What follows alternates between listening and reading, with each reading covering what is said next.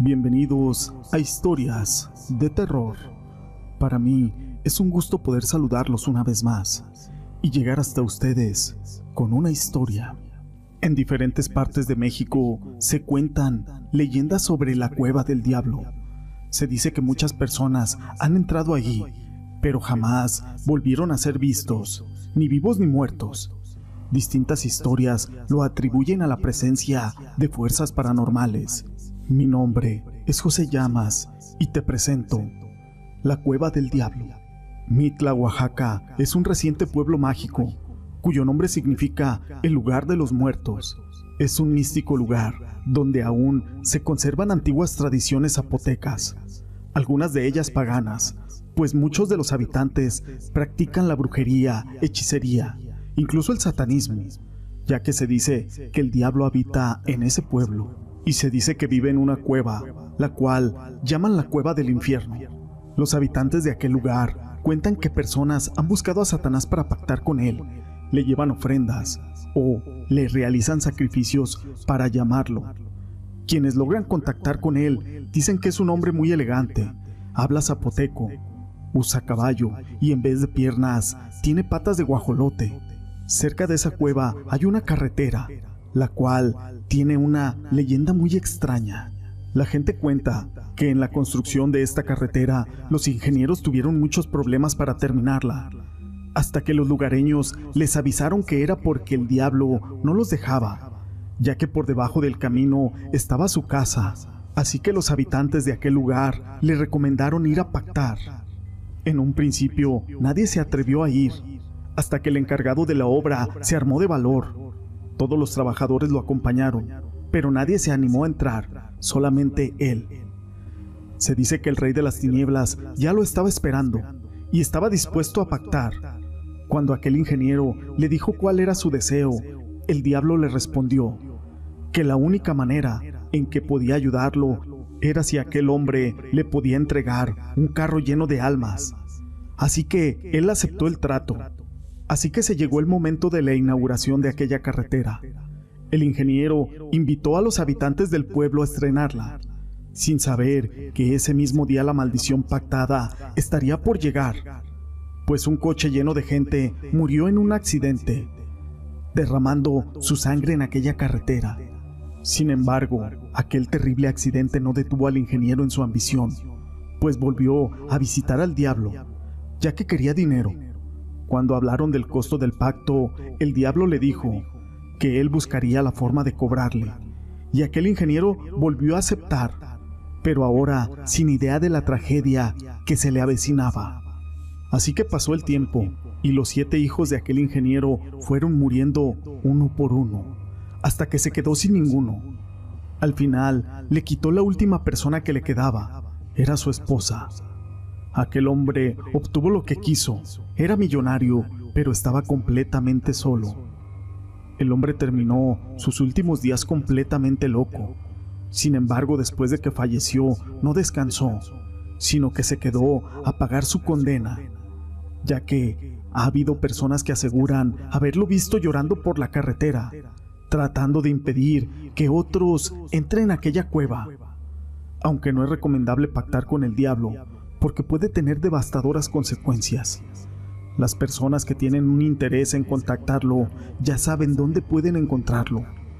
Además se dice que el martes es el mejor día para ir a visitar aquella cueva, pero existen muchas historias donde se habla acerca de algunos misterios de cuevas, así como tesoros.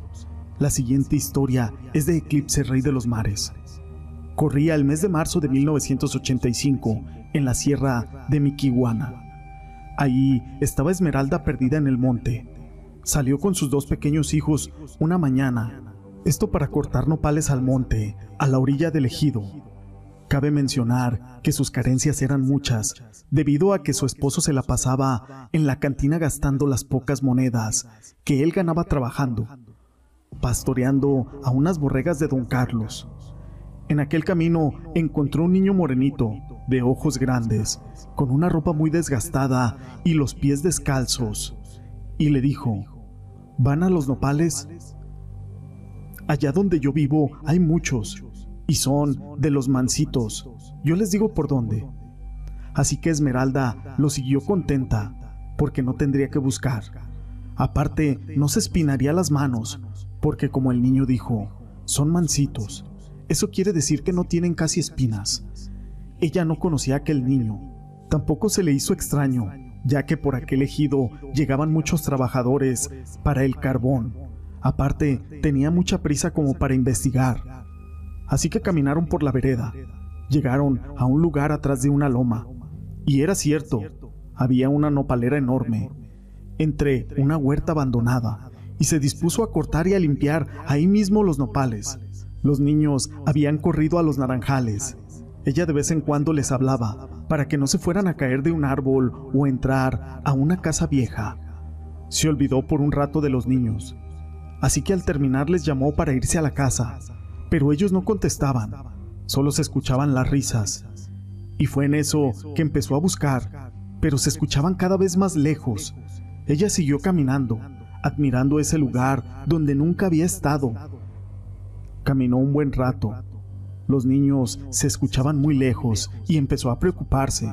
Esto porque escuchaba un río y los niños estaban llorando. Así que apresuró el paso y los encontró debajo de un árbol. Ella estaba muy molesta con ellos por haberse alejado, así que los tomó de la mano y se dispuso a regresar. Ya en el regreso sentía el cansancio y para colmo empezó a nublarse y a llover. Se detuvieron debajo de un árbol por un buen rato a que pasara la lluvia. Era mucho el cansancio de los niños. Ya oscurecía. Aparte, no se ubicaba dónde estaba. Su desesperación aumentaba. Pasó la lluvia y empezó a caminar y caminar con los tres niños. Ya al amanecer despertó con los rayos del sol y a lo lejos escuchaban gritos que los llamaban por su nombre y ladridos de perros. Por fin los habían encontrado. Su esposo muy contento llegó y abrazó a sus hijos y a su esposa. Habían estado perdidos dos días, a muchos kilómetros de su casa, junto a una cueva. Los vecinos y su esposo se habían dado a la tarea de buscarlos, siguiendo sus huellas, que siempre estuvieron acompañadas de unos piececitos descalzos guiándolos donde más adelante se unieron a ellos. Al llegar a la casa, los niños preguntaron por sus amiguitos, porque no se habían despedido de ellos. Así que les dijeron que no había niños cuando los encontraron, pero Esmeralda recordaba que él los había guiado hasta ese lugar y por su culpa se habían perdido con sus hijos.